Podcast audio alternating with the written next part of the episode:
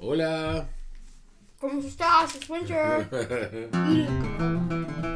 Bienvenidos, como siempre.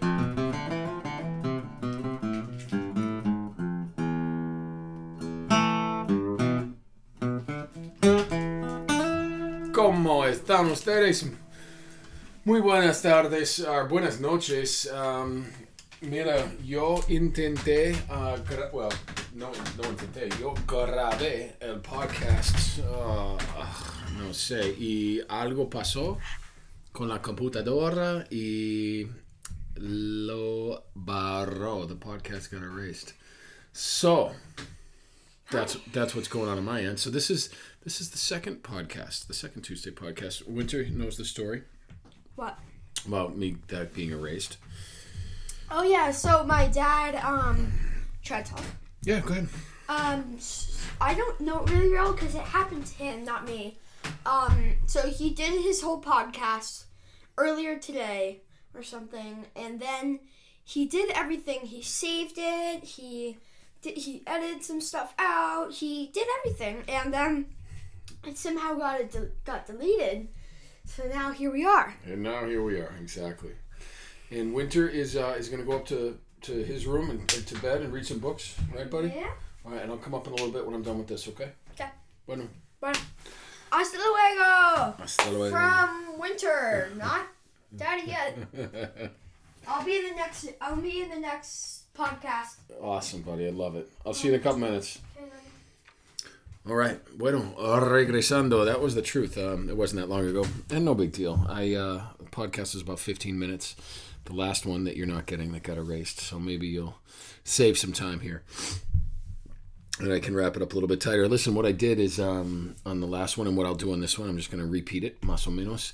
Is I kind of ran through a couple of the stories that I had thought about telling you all, uh, such as the Buenos uh, Aires, Buenos Aires. It's tough to go from Spanish to English with your R's. Buenos Aires, Aires. That's a tough word. Um, aire, aire. Try to say air conditioning in Spanish. Go ahead. I'll give you a second. Can you say it? How'd it go? Try it again. Say air conditioning in Spanish. Did you roll your R on the aire? Tricky, huh? Anyway, uh, the, I have a Buenos Aires, Aires Buenos Aires uh, motorcycle story. I actually thought of a couple of um, Brazil stories that I could have told you. Um, one involved gunshots, the other one involved with saving a guy from drowning. That was when I lived in uh, Copacabana in Rio de Janeiro. Some of you have already heard the, the Chile chicken story. Uh, I stayed with a lady, she asked me what I wanted for dinner. Uh, and I said chicken, and then I watched her prepare it, which was interesting. I have a Bolivia story about the Salt Lakes, which was yeah, not a lot to tell there, but the the people who, um, I was with make that story interesting. I got some great stuff from Peru and Machu Picchu, um, living in Cusco, and what else was I thinking? Oh, the Patagonia stories are pretty good. They're not as funny or entertaining, but geez, Patagonia was awesome. You all know that, love that uh, stuff that I learned in Bahia, which was in the north of Brazil. But anyway, that's just me rambling. Because what I think I'm going to do for the last Secreto Cuento story is tell you kind of the original, um, one of the original ones. Uh, so I think that most of you have heard this before, but you know I forget when I tell stories, and and this this is the one. If, if it's a repeat, don't sweat it because it bears repeating. But uh, when I when I finished undergrad, uh, during during my undergrad studies, I studied in Spain, as I think most of you know, and that was that was great. And that there's obviously tons of stories embedded in there. Um, but I bring it up because when I came back, I resumed my studies uh, here in the states, and I graduated. You know, good grades, all that jazz, and was offered a job uh, teaching English at a nearby high school, and that's what I'd been working for. You know, through college, I worked two or three jobs, and and I studied hard, and I did well, and then boom, there's the job. Uh, and I said, no, thank you. Uh, I have plans, and I did have plans, and I left the country. So when I say the original story, I don't know exactly what I mean by that, but this this this journey was the the heavier one out of all of them. Um, so you know, this dovetails a little bit, and I don't mean it to. It just happens to dovetail with one of my last podcasts. I think I was speaking in English. I forget when this one was, um, but I was kind of asserting the the importance of doing whatever it takes to be happy. And in doing that sometimes you have to leave comforts or amenities. And i think that to some degree this is a this was a this leaving you know the united states um, and the situation i had i had a great situation. I had you know a few different jobs. I, I again i just told you I, I had this one offered to me. Um, i had an apartment. I had a i forget which car i had then i had a car i had a girlfriend that i actually really liked a lot and i had my mind made up for a long time so when the time came I I left it all with no plans on returning. One of the most common questions I, I was asked back then when I left by you know by my friends and by my mom by my mom. Well, how long are you going to be gone? How long are you traveling for? And I really didn't know. I had no idea. So it definitely took some guts to, and, and I don't want to, to, I don't want you to think that I wasn't happy necessarily. Like things were going well, those comforts were great, but I just knew that I needed to do this. So I, you know, I'm kind of flexing, I think, the guts that it took to leave a good situation, to leave comforts. And that's not really necessarily what I'm advocating all of you to do. Uh, you know, however it manifests in your own lives, I'm thinking, you know, one of the most important things, as I keep saying, is being happy. And you have to make some of those changes. And you have to, you know, you have to leave amenities, I guess, sometimes behind. But anyway, um, I got down there, and you know, this was a one-way ticket to Santiago, Chile. I didn't know anybody. Uh, because of the studies in Spain, I was able to speak okay. I was clunky.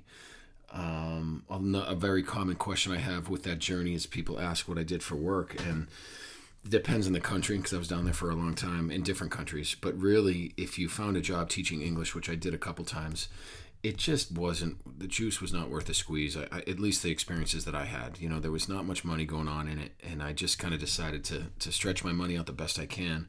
I had saved up some money i had sold a car and i used a credit card for a while. That's how i got through this uh, this year journey. But when i got to santiago um, i hung out for a couple days and i kind of went to a spot that i had picked out. I had figured out that I wanted to go to Viña del Mar, which is just directly west of Santiago, a couple, maybe a few hours away on the ocean. It was a little surf town from what I had understood, and right next to it was a town called Valparaíso, which is uh, short for Valpo, and that was really cool too. But what I quickly discovered when I got there, even though I settled in, I got a place, uh, I settled in, I met you know a couple people here and there, and and was doing okay. And, and it was not the surf town that I had envisioned. You know, what I was really looking to do was to, you know, my, my packing, it was, can demonstrate this a little bit. I had two huge bags. I had a couple pairs of shoes. I had a laptop. Like I would, I did not pack to travel. I packed to move there. And then once I got there, after a few months, I made that decision to, to bail that was a tough decision right there. Um, a part of it was because after a few months, uh, um, having lived there, maybe it was a little bit less. Um, the friends that I had made were, were cool, but I said, okay, this is this is just not where I'm going to stay. So I sent stuff stuff home, which was really expensive, and I kind of re-geared, I re um, outfitted myself so that I already had a huge backpack, and I essentially sent everything else back, and everything in my life was on my back, and that was really cool. And then, uh, you know, the rest is kind of where those stories come from. Um, the rest meaning, um, as many of you, if I'm in my classroom, you can picture me pointing at the South America map on that wall in room 170. You know, I started in, in Santiago and over Viña del Mar, and I went south all the way um, through Patagonia. Uh, and then I started coming up the other coast, um, the east coast of South America stopped a couple places in everywhere. I'm not going to go through all the places, but the, you know the major spots were Buenos Aires is where I planted myself for a while, and then kept going through Uruguay, Paraguay, up to um, to Rio, and I, I planted in Rio for a while in Copacabana, and then I kept going up into Brazil. And my original plan was to go as I was formulating the plan. I don't know where, where if it was the original plan. I was going to cross the continent on the Amazon so I was kind of heading up the north coast of Brazil in order to jump on, you know, a boat that took a long time, and and that was just kind of cool. I thought it was a, a nice kind of flex, I guess, um, a nice rite of passage to do that. But on my way up, I ended up finding some other places and camping out in Brazil. Not literally camping out, I had little hostels. And I bailed on that idea of going across on the Amazon. And I ended up training it across through like Brasilia, which is the capital. Um, and that was an experience going across like the center the heart of that continent was was something. That's a story in and of itself. Um, but I I made it. I crawled along across the continent, continent into Bolivia. Stayed in Bolivia for about a month, uh, and then ended up in in Peru. And there's some good stories there. I lived in, in Cusco. I had a place there for a few months, um, and I have some Machu Picchu stories, etc. But but that's the story. This that the story is not really me flexing about all those South America places, although it's nice to do so. And you guys know I have some Central America stories as well. But to me, it was it was um, I don't know. It was kind of where it all began with regards to putting all my Spanish studies together, to really starting to understand cultural differences. I don't know that I would have explained it like that back then, but that's it. That's kind of how. I mean, who would who would have thought that those experiences would have brought me to this very moment? Eleven minutes on a Tuesday podcast, chatting with you all. I would have thought. I knew it was the right decision in my gut all the time. To be honest with you, to, to do this trip, I didn't know where it was going to lead. Um, but I don't know. I don't know. The uh, the other little kind of piece of color to that story, I guess, which I know many of you have heard, and it's the truth, is when I was driving down. excuse the time. I'll go for two, three more minutes. I won't keep you much more. Um, when I was driving from wherever I was driving from, Massachusetts, uh, I had my plane to South America went out of JFK. So I drove down to a buddy's place in Hoboken to stay a night or two before I jumped on that plane. And I don't, I can't not remember for the life of me whose car I was driving. I might have rented one or something, but it wasn't my car. I don't, I don't know what car I drove, but I do remember very clearly being on my flip phone and having um, not a heated argument. You guys know me; I don't really yell, but a long, extended, heated discussion about the fact that I didn't want to pay 200 bucks to shut my phone service off. I called him. I said, "Listen, I'm leaving the country. I don't need service down there. I'm not going to deal with all that jazz." Um, I just want to shut down my service, please. Well, that'll be two hundred dollars. I said two hundred dollars. So finally, long story short, I paid the two hundred bucks. I flipped the phone down, um, and I remember driving across a bridge. I, I, feel like I was, I don't know, somewhere in between here and, and New York. And I got to just take a moment. And I what this was not done out of anger, for the record. I didn't hang up angry. I, I was fine with it. I, I accepted it pretty quickly. But on this bridge, I rolled down my window and I chucked my phone out the window off a bridge, and it was awesome. It's still awesome to think about that. You know, this, this is a long time ago. Flip phone wasn't worth a lot of money. It wasn't a smartphone. It wasn't you know I wasn't throwing away money in that sense. But that was it. I was free. I was I was. Uh, I was disconnected. Um, geez, there's so many stories that flood into my head, and I'm not going to go on. But even the story of how I got you know, I, I, went across the states. I had forgotten about that first.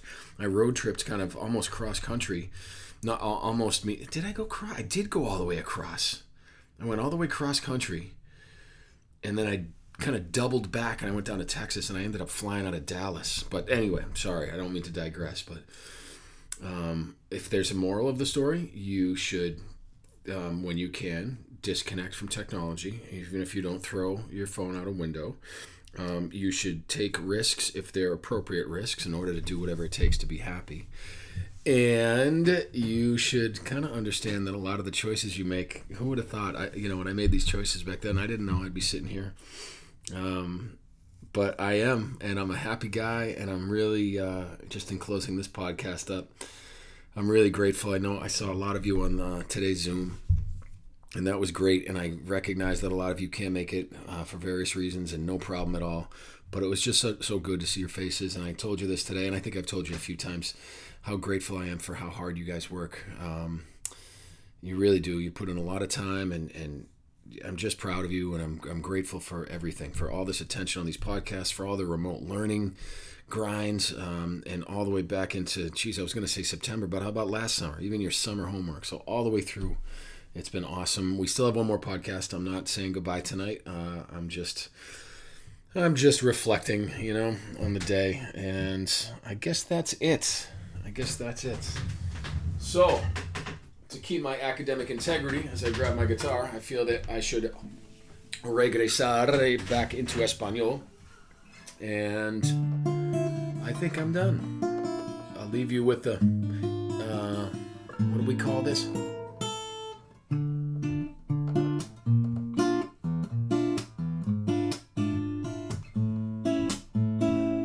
That be the the Tuesday introduction. But whatever, that is all. I'm gonna go uh, make sure that winter is lights out pretty soon. We're there today. What do we say? It's Tuesday. We're almost there. Hang in there. Keep grinding. It's almost. We're almost. We're almost somewhere. Uh, thank you for listening. As awesome. That's awesome. Thank you for listening. As always, I just got my uh, attention distracted because we are at the 15 minute mark. The second podcast that I hope does not get deleted lasted till 15 minutes. Bueno, hasta muy pronto. Espero que ustedes disfruten esta noche o mañana y todos los días. Hasta pronto. Chao y gracias por escuchando.